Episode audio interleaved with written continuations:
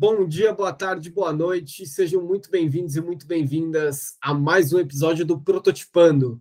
Esse espaço em que a gente costura ideias, conceitos, em que a gente, mais do que tudo, troca sobre todos, todas as questões que a gente está vivendo ultimamente, seja no mundo profissional e ou não, no mundo em si. É, hoje eu conversei com a Mara de Souza. A gente falou bastante sobre estruturas libertadoras e principalmente como que a gente começa o movimento de transformação nas organizações. A Mayra falou bastante sobre a experiência dela com isso. É, foi uma conversa muito interessante porque a gente chegou à conclusão de que muitas vezes é mais simples do que parece. É, então, sem mais delongas, vamos para o bate-papo com a Mayra. Um, dois, três, prototipando Vamos lá, Mayra. Primeiro, obrigado por topar fazer esse bate-papo. É um bate-papo que a gente tem que se sentir em casa, porque aqui a gente vai falar sobre os assuntos que a gente já está acostumado, que a gente já trabalha. Vai ser muito gostoso fazer esse bate-papo contigo, Mayra. Show, obrigada pelo convite, por estar aqui no Prototipando. E, e, e vamos embora. Vamos lá. Vamos lá, Mayra eu eu estava bom, estava pesquisando um pouquinho sobre os assuntos que a gente ia falar hoje e um dos assuntos que eu quero mais te ouvir é sobre estruturas libertadoras. É, eu acho que a gente pode começar é, explicando, se você quiser dar um poucas palavras, o que, que são estruturas libertadoras, e aí a gente mergulha a partir disso. Tá. Vou, me, vou brevemente me apresentar para a turma me conhecer. Então, eu sou a Mayra de Souza e eu sou Enterprise Coach, linha Agile Coach. Sou facilitadora e trainer né, de Lean Inception, Design Sprint, Strategic Inception, PBB, Management 3.0, Estruturas Libertadoras. E eu venho atuando na transformação Lean e ágil das organizações com práticas colaborativas, desde concepção de produto, uh, também alinhamento estratégico, validação de ideias, uh, construção de times, team building, team bonding, team workflow, team rules, e já treinei, já desenvolvi mais de 5 mil pessoas e já facilitei mais de 150 processos colaborativos. Também venho atuando em uma jornada como mentor e coach de profissionais que queiram outras transição ou trazer para sua atuação uma abordagem é, lean, ágil, com maior colaboração, tá? Então, uh, sobre estruturas libertadoras, aí as pessoas querem me matar quando eu falo isso, que eu falo assim, são estruturas que libertam, né? Então, aí eu falo assim, o povo quer, como assim, né? Porque é o um nome. Mas por que chama estrutura, né? E não uma atividade? Porque uma estrutura você pode encaixar aonde você quiser. Você pode encaixar essa estrutura, e aí são 33 estruturas libertadoras que existem. Você pode encaixar numa cerimônia, você pode encaixar num design sprint, num design thinking, aonde você quiser, tá? Uhum. Então, é, foi criado pelo Kate e pelo Henry, então eles são os criadores, e, e eles né, escreveram um livro que é a base né, das 33 estruturas libertadoras, que é de Surprising Power of Liberating Structures. Uhum. Então, desse livro geram as 33 estruturas libertadoras e elas vão auxiliar a melhorar a interação das pessoas, a ter uma melhor interação no encontro, numa reunião, no workshop, em um evento, indiferente o tamanho, né, a quantidade de pessoas que pode ter ali naquele encontro, você pode aplicar, pode colocar em prática as estruturas libertadoras, tá? Uhum. Então, e aqui é uma questão para a gente refletir, né? Como estão os encontros da sua organização? Como que estão as relações da sua organização? Sabe? É, quando tem uma reunião, só uma pessoa fala? Todo mundo ali uhum. escutando? As pessoas não se sentem à vontade em colaborar? Né? Então, as estruturas libertadoras vão começar a trabalhar essa questão das pessoas começarem a se sentirem mais é, participantes, atuantes né?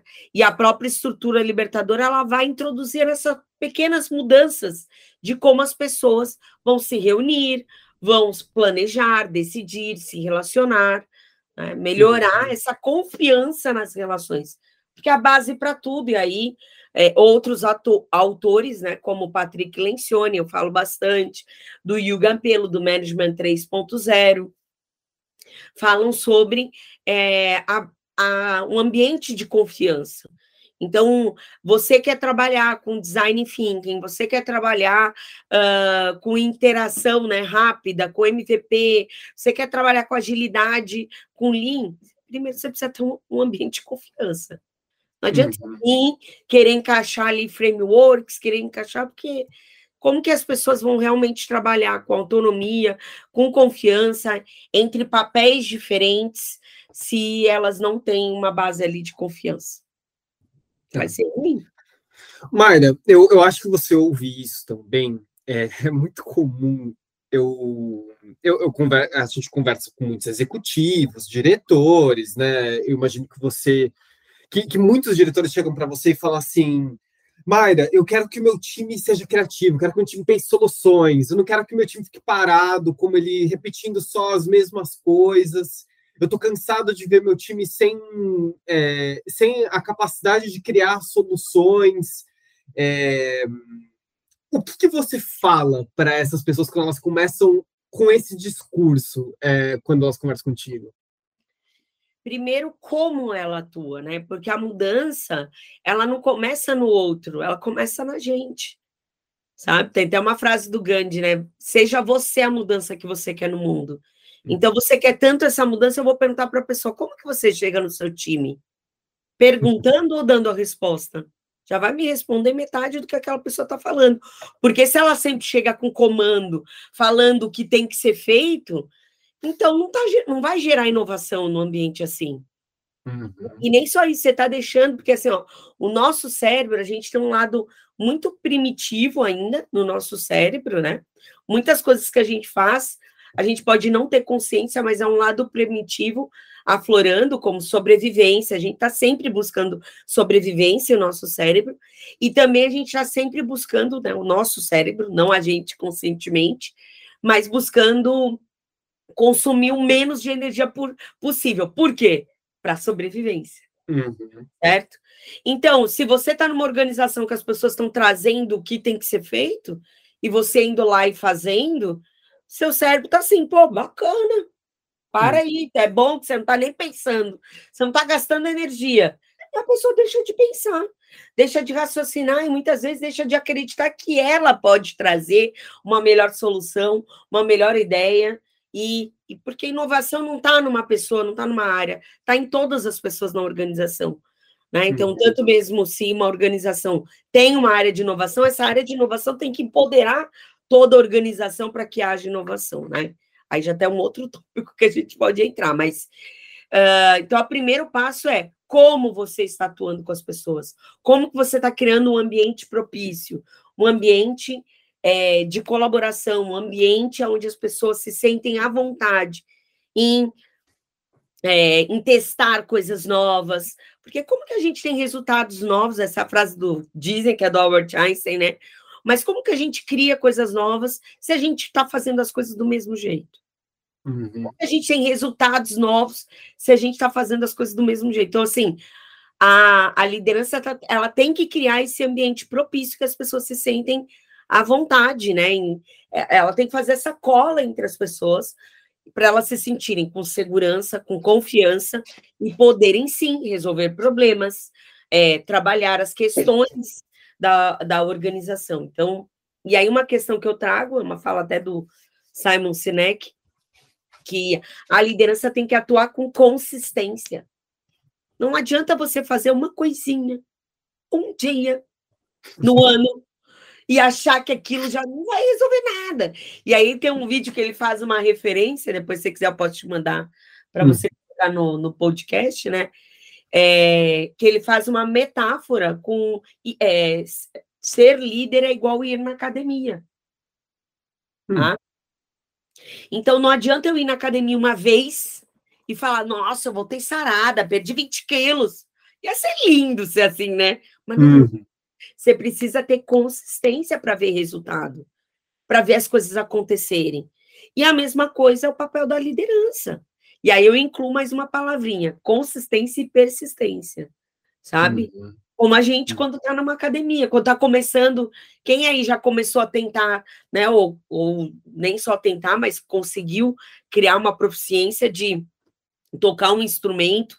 O início é difícil, né? Criar um novo hábito, o início é difícil. Então, até mesmo para a liderança, criar um novo jeito de trabalho é difícil. Então, é fácil falar da mudança do outro quando a gente não está mudando. Uhum, uhum. E aí eu trago uma outra questão, não só da mudança que começa na liderança, para ser o exemplo, em várias outras questões, mas um autoconhecimento, né? Quando a gente começa a buscar um autoconhecimento, tanto que eu falo para mim, todas as pessoas deveriam ter um psicólogo, uma psicóloga. Ó, uhum. O conselho de psicologia deve amar quando eu falo isso, né? mas eu falo que psicólogo é igual dentista, cada um tem um. Sim. Cada um tem o seu dentista, sua dentista, entendeu? E, e até essas coisas eu até falo, dentista é igual academia também, tem que estar perto da gente, ou do trabalho ou de casa, porque senão você não vai. Você vai ficar pensando, né? Você vai deixar para amanhã, para amanhã, só se você tiver com dor. E a mesma coisa de um psicólogo, né? Hoje a pandemia nos trouxe essa facilidade no meio, né? Aumentou essa questão da, né, da conectividade aí, de trabalhar de forma online, isso é positivo. Por quê? Quando eu me conheço, eu fico mais propícia a ter empatia, a conhecer as pessoas. E como você é, é, constrói um ambiente de confiança se você não tem vulnerabilidade? Perfeito. Né? E essa vulnerabilidade é igual quando a gente fala com uma criança e quando a, a não vulnerabilidade, quando eu olho de cima para baixo para a criança, a criança fica ali, ó, forçando o pescoço, querendo falar contigo, querendo criar uma conexão que não está sendo criada. Mas quando você baixa e realmente está falando de olho a olho, conversando ali, se aproximando e criando uma conexão, isso sim está gerando, é, tá gerando um rapport, está gerando ali respeito também sobre a outra pessoa, sabe? Então, é uma quebra também desse foco na hierarquização. Tudo isso são coisas, são resquícios muito fortes do, do management 1.0, né? Que a gente vivencia ainda. Muitas organizações vê a organização como um todo e vê as pessoas como uma engrenagem de uma máquina. Sim.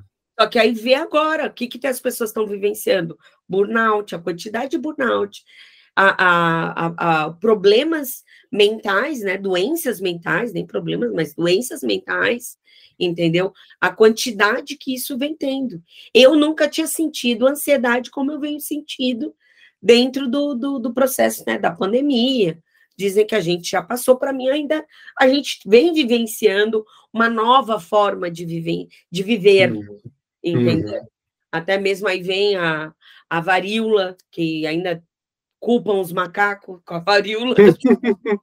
Mas é, é, eu vejo que assim, nós vamos vivenciar, eu falo isso nos treinamentos que eu dou, principalmente de Management 3.0. Não falo feliz, né? Não falo, ah, é super legal. Uhum. Não, mas é uma coisa que eu vejo que consciente nós vamos vivenciar cada vez mais crises com menos tempo. Sim. Então, a frequência entre uma crise e outra, você vê que a gente saiu de uma e já entrou outra, né? Entre uma, uma guerra, entre né, dois países, entre a, a varíola, sabe? Então, assim, as coisas vão se juntando, né? Então, a gente está vivenciando, acho que, uma era da multicrise. Não é nenhuma uhum. crise que a gente passa, a gente pode, passa por várias. Então, o quanto que nós temos que estar tá olhando para as pessoas como seres humanos. Aí tem uma fala do Simon Sinek que fala: o que mais a gente precisa é de humanidade. total, total.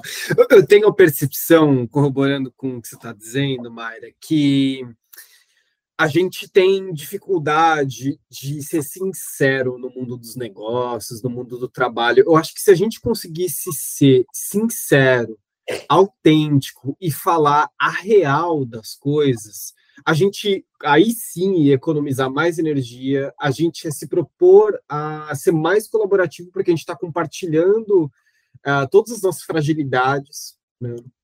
e principalmente buscando apoio um no outro, né? Eu acho que esse é um ponto que é, a gente precisa deixar de lado, minha percepção, a gente precisa deixar de lado um pouco o nosso ego, os nossos cargos, e a gente falar real, assim, ó, o problema é esse, e aí, gente, vamos pensar Você junto. que é uma questão de autoconhecimento.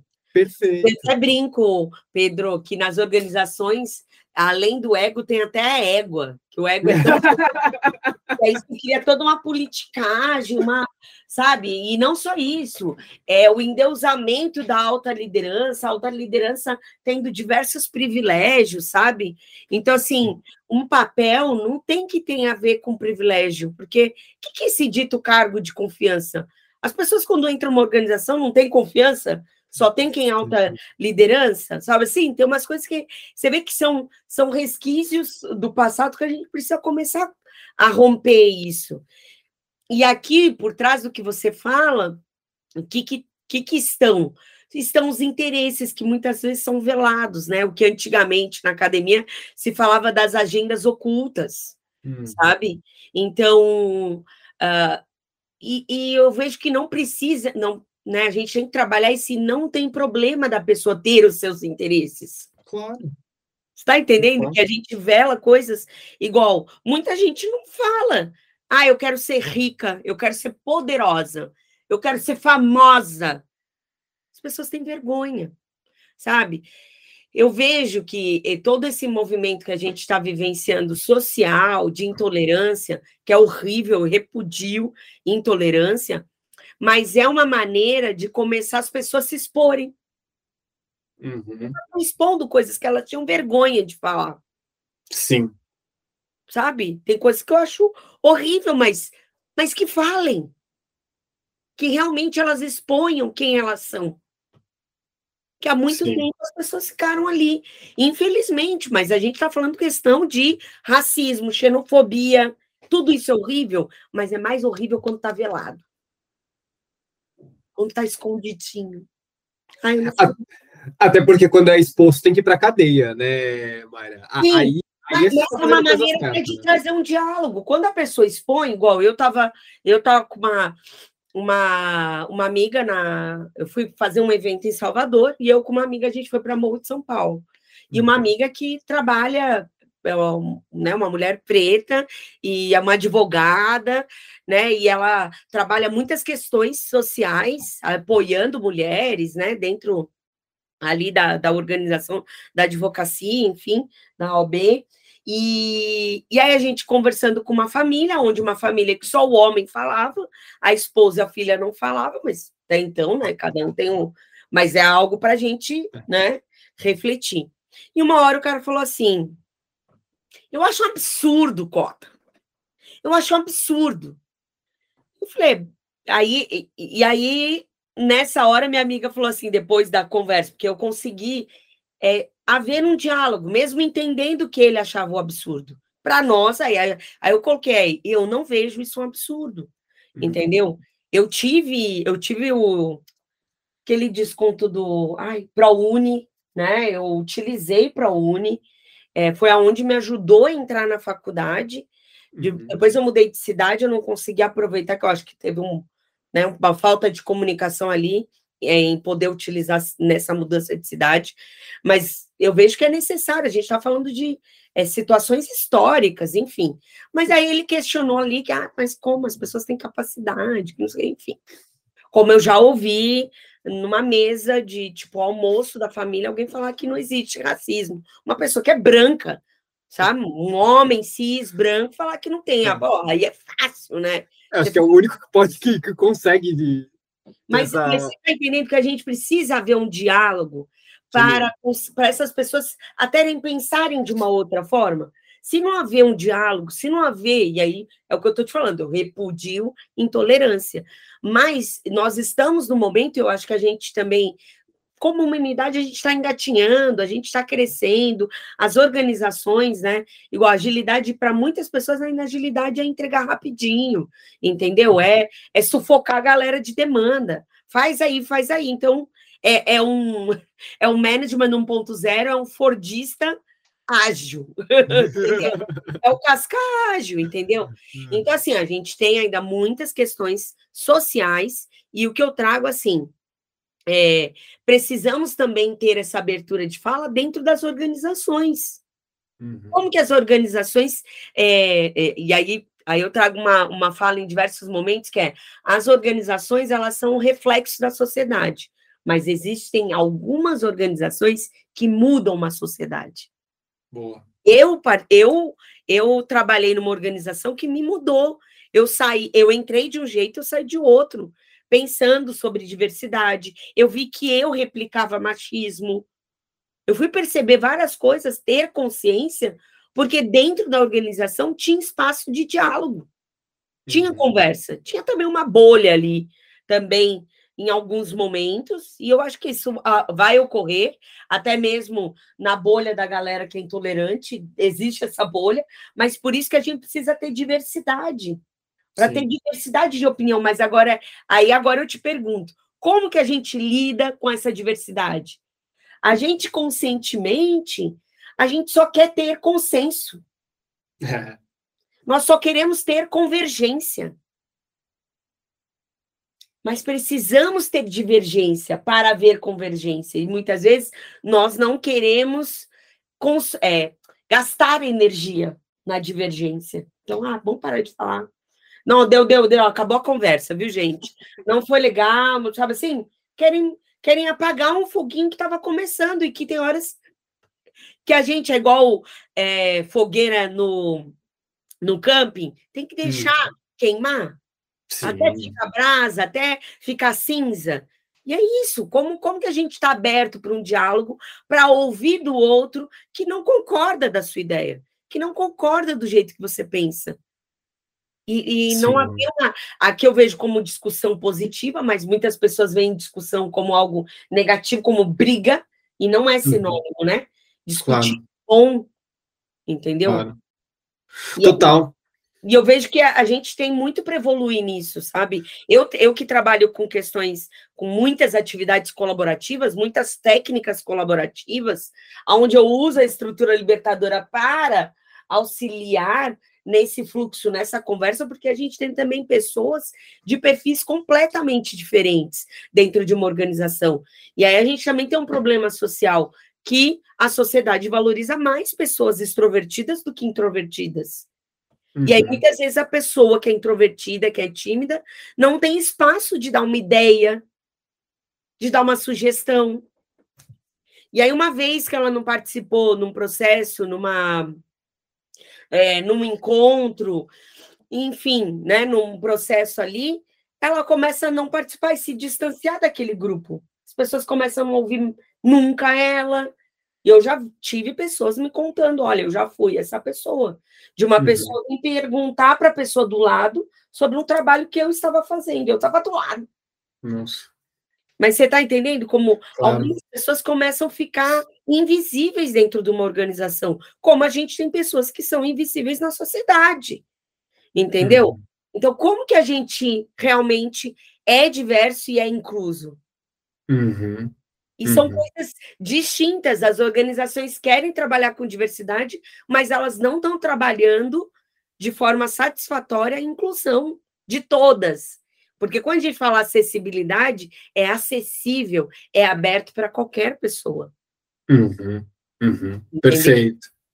Perfeito eu trago, né? Porque, é, aí eu linko com o que a gente começou, que as estruturas libertadoras vão ajudar muito nesse processo, né? Numa atividade. Porque, gente, uma atividade colaborativa que não tem um ambiente propício, as pessoas não vão falar, não vão colaborar.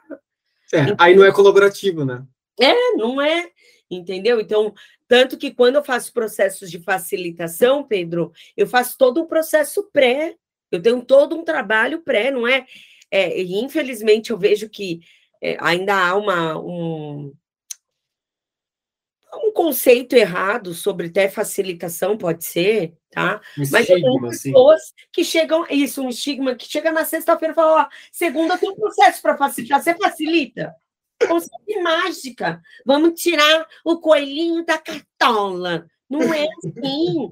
Você precisa ter um processo para entender a organização, para saber como as pessoas se relacionam, para elaborar a agenda, para fazer um processo de engajamento das pessoas, para ver qual ferramenta vai usar, se dá para usar, sabe? Pelo menos uma é. semana você tem que ter.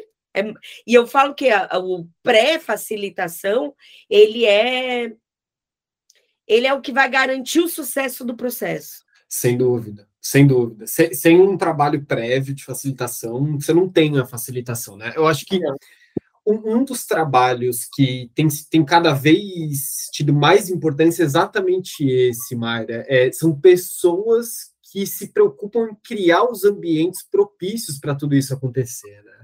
Acho que tem um conceito que eu gosto muito de utilizar, que é o conceito da abrasão criativa em que a gente precisa, nós facilitadores, a gente precisa tornar os encontros abrasivos o suficiente, na medida certa para para que a criatividade ela tenha a faísca dela, né? A gente precisa discordar e gerar uma abrasão positiva, gerar discussão séria, embasada, para que aí aí surja e fala, putz, peraí, então aqui a gente tem um caminho.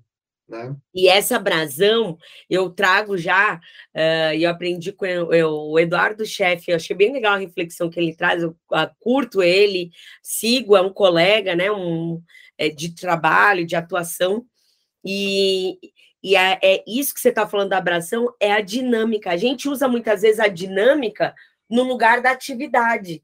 A atividade é o que eu vou fazer para gerar uma boa dinâmica. E uma boa dinâmica é quando as pessoas tá todo mundo podendo conversar, todo mundo se sentindo à vontade de colaborar, entendeu? Sem sentir pressão, sem sentir que tem alguém ali de olho no que as pessoas estão fazendo. Então, realmente é ter essa abertura e espaço para conversar, para dialogar e falar. Porque, gente, não é fácil. Não é em qualquer lugar que a gente fala, a gente fala em qualquer lugar o que sabe. Mas não é em qualquer lugar que a gente fala o que não sabe. E não uhum. é em qualquer lugar que a gente fala o que está errado. Né? E o problema que está acontecendo. Então, a ideia é quando a gente cria esse ambiente que você está trazendo como abrasivo, né? É, é, tem espaço para dialogar sobre tudo isso. Sobre o que eu acredito, sobre o que você acredita, e entender que nas diferenças a gente pode encontrar um bom caminho. Pode não ser o do consenso, pode ser o do consentimento. Né? Uhum. Então, saber trabalhar isso nas organizações, eu vejo que é é o caminho, é o caminho da inovação, é o caminho de ter uma organização mais humana, né? É o caminho de ter uma organização que vai ela vai prosperar nas crises. Sim, perfeito. Porque é a partir da crise que nós somos criativos. E é a partir de ter esse tipo de ambiente que a gente está trazendo que as pessoas vão inovar dentro da crise. E qualquer tipo de crise que vai. Gente, cada vez mais a gente precisa estar preparado e preparada para vivenciar tempos como a gente acabou de viver. Entendeu? Você vê agora na, na, na Europa seca que está tendo, entendeu? Então, assim, vão ter crises, crises da natureza. Então, assim, claro que o planeta está demonstrando cada vez mais que, gente, não mudarem, tá já acontecendo as coisas, né? Não é que vai acontecer, já está acontecendo. É. Então, é um choque para. E aí, para nos trazer essa consciência como ser humano, e aí a gente também tem que trazer esse tipo de assunto dentro das organizações, né? Sim. Eu já vi a organização falando de sustentabilidade, mas você chega lá, os lixos não estão sendo separados, ou até todo mundo separa, o lixo é lindinho, mas chega a pessoa da limpeza e junta tudo. É. Sabe? Aí é, um, é, um, é, é, é, é, uma, é uma prática fake, né? Sem dúvida. É, e, e, eu acho que tem um outro ponto aí, Mayra, que eu, eu vejo que a, o, o termo ESG, né, que agora ficou muito, muito amplo e, e importantíssimo que seja, é, a gente precisa, eu sinto que a gente precisa dar mais substância nas discussões sobre ele. Né? É, o que, que a gente entende como sustentabilidade de fato? Né? Sustentabilidade do quê? Né? É que tipo de preocupação ambiental a gente, a organização realmente tem? Que tipo de compromisso a organização ela vai criar é, com a sociedade, com a sua governança em si? Mas isso está Porque- alinhado com a estratégia. Agora, quais Perfeito. organizações estão alinhadas na estratégia? Se você tiver uma área, uma pessoa que cria estratégia e entrega para a alta liderança, a alta liderança fala ok e entrega para todo mundo, sabe assim? Qual é o compromisso com a estratégia, sabe? Sim. E aí eu vejo a, a agilidade, aí o ESG é, é um pouco parecido em diversos momentos com a época das certificações, lembra? ISO 9001, todo mundo queria ter o selo ISO 9001, mas não aplicava, só queria ter, só queria Sim. mostrar que tinha, sabe? Então isso é, é- E aí eu vejo que aí a gente volta no autoconhecimento, volta Uhum. nessa... ah, ah, da- eh, falando da sociedade, porque não adianta ser isso, falar que tem e não fazer. Aí a gente não está colocando em prática valores dentro da organização. E aí as pessoas deixam de acreditar no próprio sistema da organização, sim. sabe? Deixa de acreditar, falta de credibilidade da liderança também. Então, você vê que são muitas questões sociais, igual não adianta a gente ficar falando do, do nosso eh, do governo, ou indiferente de qual governo, de qual país, indiferente, tá? Uhum. e nós ainda somos uma sociedade corrupta. Claro. E isso está também dentro das organizações. Uhum. Quando, o igual, sustentabilidade, quando uma organização está comprando mais barato da China do que comprando o preço que é dentro do Brasil. Uhum. E está fazendo uma pegada anti-sustentabilidade, porque não está tendo uma pegada positiva de carbono, né? Não está tá pagando mais barato, mas não está fomentando, porque sustentabilidade é fomentar né, uma economia circular, a economia que está mais próxima de você, que vai ter menos carbono ali também. Então, você vê que o pensamento não fica só na carteira. Uhum. Uhum. Aonde eu estou afetando quando eu tomo essa decisão? Perfeito. realmente os valores da organização embasar as tomadas de decisões. Eu vejo que ainda os valores são para pintar na parede, né? Para colocar no site. E os valores têm que permear as decisões, as atuações da organização. E aí isso tem que estar no dia, tem que estar no cotidiano. Se não tiver, não faz mais parte. Sim. O, tem, tem uma pessoa que eu admiro bastante, que é o Siddhartha Ribeiro, e ele, ele escreveu um livro recentemente, chamou Sonho Manifesto, e ele fala uma coisa muito bonita. Ele fala que, muito bonita, eu acho muito necessária, que a gente tem que. Uh, a gente tem que é, se libertar da, do pior da nossa ancestralidade e honrar o melhor que a gente tem da nossa ancestralidade. Né? Porque o pior, a gente sabe muito bem, né? essa estrutura competitiva que não vai levar a gente a lugar nenhum, é, estrutura hierárquica que também não vai ajudar a gente a, a, a chegar a lugar nenhum, né? Quando a gente fala assim, a, até o próprio termo, alta liderança, né? Que, assim, o que, que é isso mesmo? Né? O que, que isso realmente significa, né? E honrar a nossa melhor uh, ancestralidade, que é, a gente é cooperativo, né? A, gente, a nossa espécie, ela só sobreviveu porque a gente cooperou, por alguma razão, a gente cooperou. Então, a gente precisa honrar essa razão, né? Por que, que a gente coopera, né? Aonde que a gente quer chegar com isso, né? É... E aqui é, é isso, é porque assim a gente tem essa sensação de fazer parte. Precisamos fazer parte. E se a gente volta na nossa história, essa coisa da, da troca, da comunidade, eu vejo que isso vem voltando em, algumas, em alguns uh, ni, né, nichos, em alguns grupos. Uh, eu vejo esse retorno.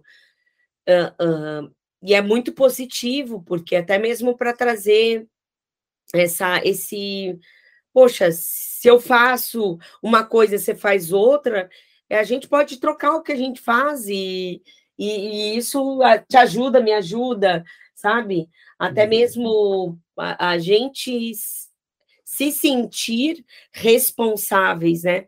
Responsáveis pela comunidade, pelas pessoas que estão em volta da gente.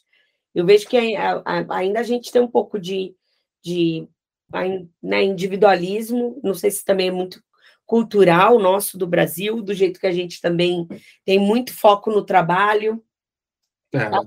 excesso, excesso, excesso, excesso de trabalho, quanto que eu vejo que a gente, nós como sociedade brasileira, a gente tem que aprender muito. A gente está engatinhando. Sim. Sim. Tá engatinhando. Uh, e eu acho que é uma jornada, né? Uma jornada. As coisas acontecem para a gente ir aprendendo. E precisamos de ter esses espaços. Aí eu volto na nossa conversa anterior, esses espaços de fala. A gente aprende né, na colaboração, no compartilhamento, uh, em ter esses espaços. Então, trazer esse tipo de espaço nas organizações são importantes, porque, e é isso eu vejo uma questão dentro das organizações, Pedro. Hum. Elas não deixam de ser uma instituição de ensino. Hum. Tá todo mundo aprendendo. Sempre alguma coisa a gente está aprendendo. Uhum. Então, quanto que a gente precisa esses espaços, uma roda de conversa, sabe? Até comunidade prática que vem usando bastante dentro da agilidade, seja uma mentoria ou chapter, né? Guilda é comunidade prática. Uhum. Tudo isso é criar esses espaços de aprendizagem. Quando uhum. a gente está resolvendo um problema, quando a gente está inovando, a gente está aprendendo. Mas eu não preciso só aprender coisas da organização. Eu posso claro. aprender a ser uma cidadã melhor. Perfeito. É isso que aconteceu comigo na organização que eu passei. Eu, uhum. eu me sinto hoje uma cidadã melhor, entendeu? Que eu penso em coisas que eu não pensava antes, entendeu? Que eu agrego uhum. muito mais. Ah, eu já tinha uma semente? Tinha, mas muitas outras coisas eu foi aberto, né? A minha, minha visão foi dado luz lá dentro, nesses espaços de fala, de conversa. Então, assim, o quanto que as organizações ainda estão apagando incêndio, vendo as pessoas como máquina. Só trabalha, trabalha, trabalha, trabalha, trabalha. Uhum. Trabalha, trabalha, trabalha, trabalha, trabalha. Como que uma pessoa inova que só está apagando incêndio? Como uma pessoa tem contínua? Como ela tem ali é, um ócio criativo. Não tem. Não, imagino. Imagino. E, e tudo isso parte de um alinhamento também estratégico. Se a organização não está alinhada estrategicamente, tudo é importante. Quando tudo é importante, nada é importante. Eu tenho tem uma pessoa que eu gosto muito, ela fala assim: não existe as prioridades, existe a prioridade. Prioridade é uma coisa só, não são duas, nem três. Em uma lista de 10, não tem duas coisas que são prioritárias, tem uma só que é prioritária. Né? e a gente confunde, né? A gente, a gente se, se a gente desvia, né? É, a gente é muito bom nisso, inclusive, né? Sim. Mayra. Uh, é, e aqui, é, o quanto que a gente também precisa priorizar coisas no nosso dia a dia, né? Entender a importância, Sabe, é isso, é, é, é, é, também levar as coisas do trabalho para a nossa casa e levar coisas da nossa casa para o nosso trabalho, essa troca, uhum. um influencia no outro. Total, totalmente. Mara, para a gente começar a, a, abrir os nossos trens de pouso aqui e caminhando para o nosso final, é, qual livro, filme, série, conteúdo, palestra é, que você recomenda, que você fala assim, ó, isso aqui mudou a minha vida? O que, que você recomendaria para quem está ouvindo a gente? Ai, tem tanta coisa. Calma aí, vamos lá. Eu, eu sou muito espiritualista, né? Eu acredito, e ao mesmo tempo espiritualista, sou muito científica. é uma mistura. Uh, porque eu, eu acredito muito na psicologia positiva e que está muito alinhada com a física quântica, tá? Uhum. Então, eu trago muito para minha vida esse pensamento positivo é, em diversos momentos. Já pensei, eu acho que eh, algumas pessoas que estão ouvindo aqui, não sei se já passou por isso, Pedro, de uh, ai, eu não vou conseguir isso. Ai, eu não posso. E não, Todo dia. Eu falo, não, eu posso, eu consigo e eu mereço. Eu posso, eu consigo, eu mereço. Então, eu levo muito isso para minha vida. Levo para o meu trabalho, né? De eu vejo que o, o dinheiro é uma consequência, ele não é o resultado das coisas, é uma consequência.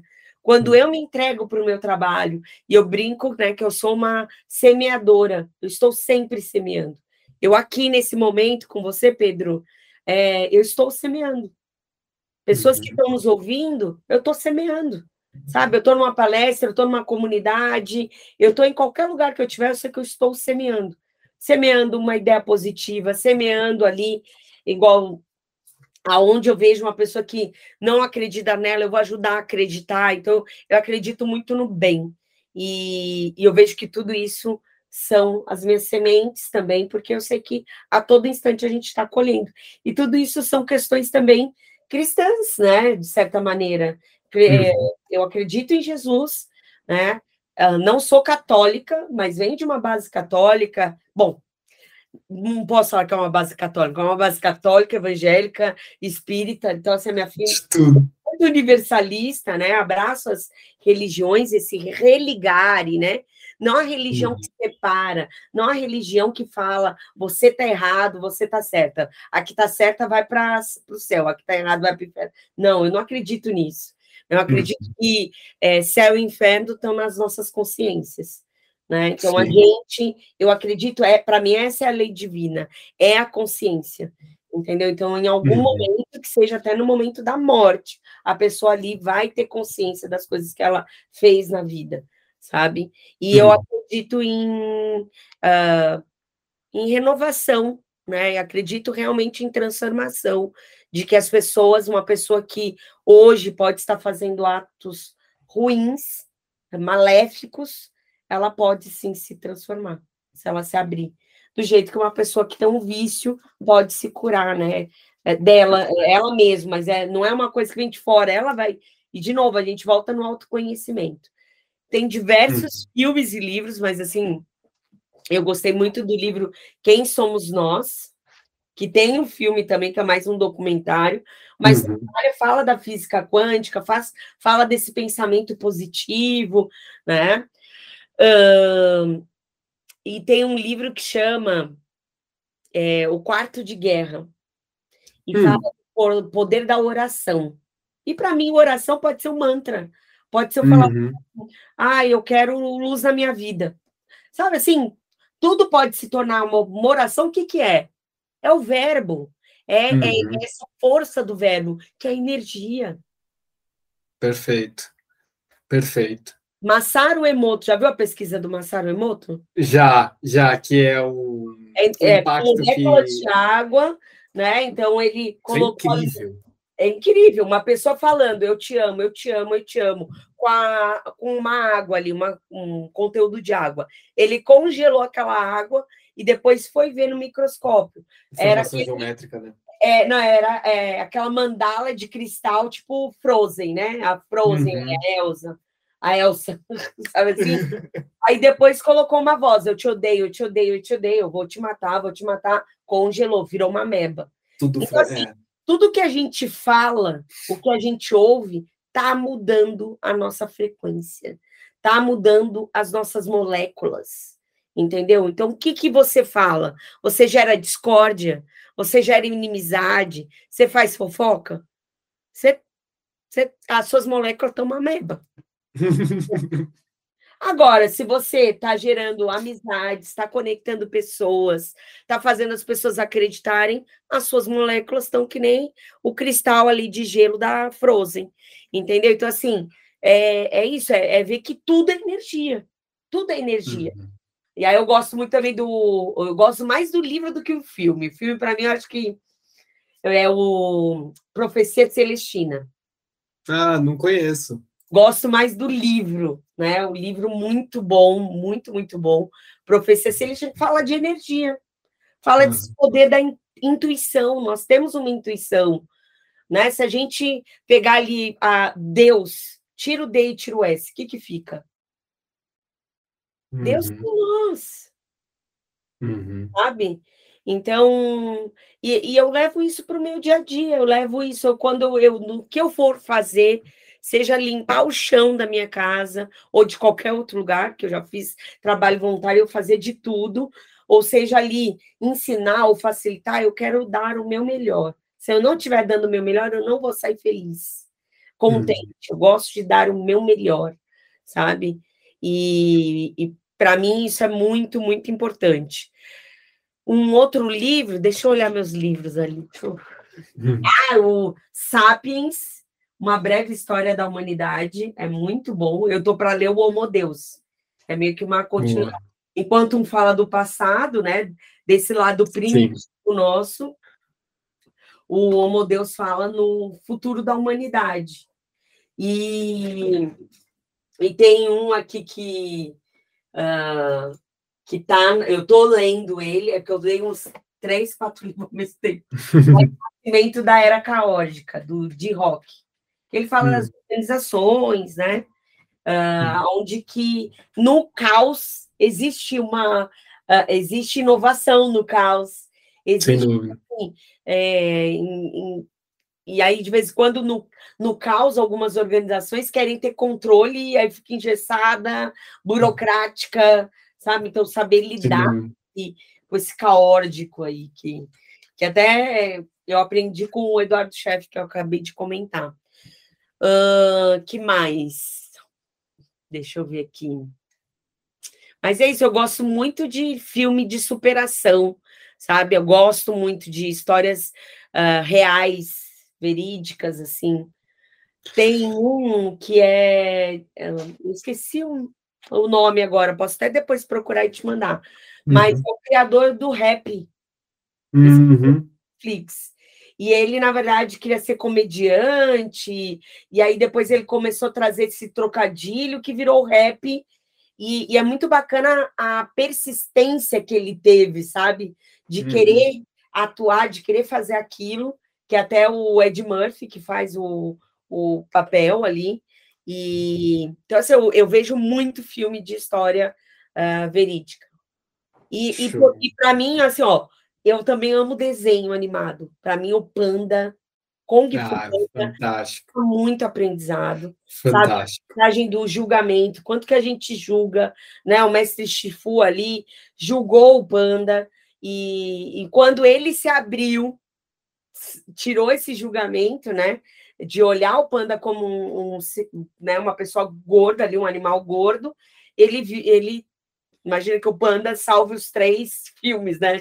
Salva Sim. a China, entendeu? Então, assim, uh, e aí no final ensina todo mundo, né? Porque ele vira o mestre do Xi ali. Então, então, quanto que a gente precisa se despir desse julgamento? E porque o julgamento é uma forma de sobrevivência da nossa mente também a gente julga o diferente, a gente julga o que é. Uh, o que não está alinhado com a gente, pode ser de pensamento, pode até ser vestimenta, mas na verdade, porque seu cérebro está buscando o quê? Sobrevivência. Então, uhum. a gente uhum. quebrar essa coraça. Eu, quando aquela coisa, ah, o espírito não bateu, aquelas coisas assim, quando isso acontece comigo, eu falo, não, eu quero ver o que está acontecendo. Aí eu chamo a pessoa, vamos tomar um café? Coisa. Aí eu, eu forço uma aproximação para quebrar essa couraça em mim, para entender Sim. o que está acontecendo. Eu vejo que até isso é uma situação, Pedro, que você trouxe sobre liderança, que é o que a liderança tá, tem que fazer. Eu já vi pessoas num cargo de liderança de desligar uma pessoa porque não gostava. Nossa Senhora. A pessoa é competente, ela é competente. Você tem que aprender e se adaptar àquela pessoa. Uhum. Ok, se não gostar, porque se é algo pessoal, precisa fazer esse exercício da aproximação, de conhecer o porquê que você não está gostando, né? O que está uhum. acontecendo, sabe?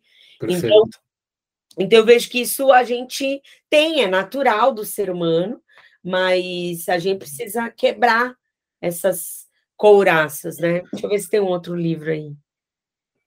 Acho que é assim, de, de bate pronto, é isso. É isso. É. Mayra, é, para quem quer saber mais sobre você, quer entrar em contato contigo, entender, quer saber mais sobre o seu trabalho, quer te contratar, falando, meu, preciso da Mayra aqui na minha empresa, como é que as pessoas te acham? Enfim, dá o caminho das pedras para as pessoas te encontrarem. Então, no, uh, no LinkedIn, Mayra de Souza, mas também o site, né? Eu atuo com a organização Coletivação, mas eu também atuo em parceria com diversas organizações que uhum. Me chamam e eu atuo ali junto com a organização, né? Então, atuo em parceria com o Management 3.0, carole.org, tem organizações que são é, também fazem consultoria, enfim, é, mas eu uh, idealizei e atuo no Coletivação, é uma organização onde nós uh, somos uma equipe, uma organização orgânica, tá? Uhum. E então, uh, né? Ponto com. Então, você ali também me encontra, encontra meu canal. Eu posso também mandar para a Nalu meus contatos, meus links para colocar ali. Perfeito. E é isso, assim, uh, o que eu trago aqui da nossa conversa foi ótimo, adorei, e, e que eu estou sempre em busca de ser uma pessoa melhor, né? Eu acredito uh, nessa, nesse trabalho da consciência, né? Então, eu venho cada vez mais. Uh, diversas coisas já aconteceu comigo como ser humano, como pessoa, que me auxiliou a esse caminho, a buscar isso, né? Uh, e, e eu sou muito feliz nessa busca de, de ser uma boa profissional, de ser uma boa mãe, de ser um, uma boa cidadã, um bom ser humano, né, em busca aí do, do melhor nas pessoas. Eu sempre estou buscando o melhor nas pessoas. Muito bem, pessoal. A gente falou um pouco aqui sobre estruturas libertadoras e também um pouco da, da visão que a Mayra tem sobre transformação em organizações. É, a gente vai deixar os links aqui do que a Mayra citou no episódio, os contatos dela também. E, gente, no mais é isso. Finalizamos aqui mais um episódio do Prototipando. A gente se vê no próximo. Um abração, pessoal!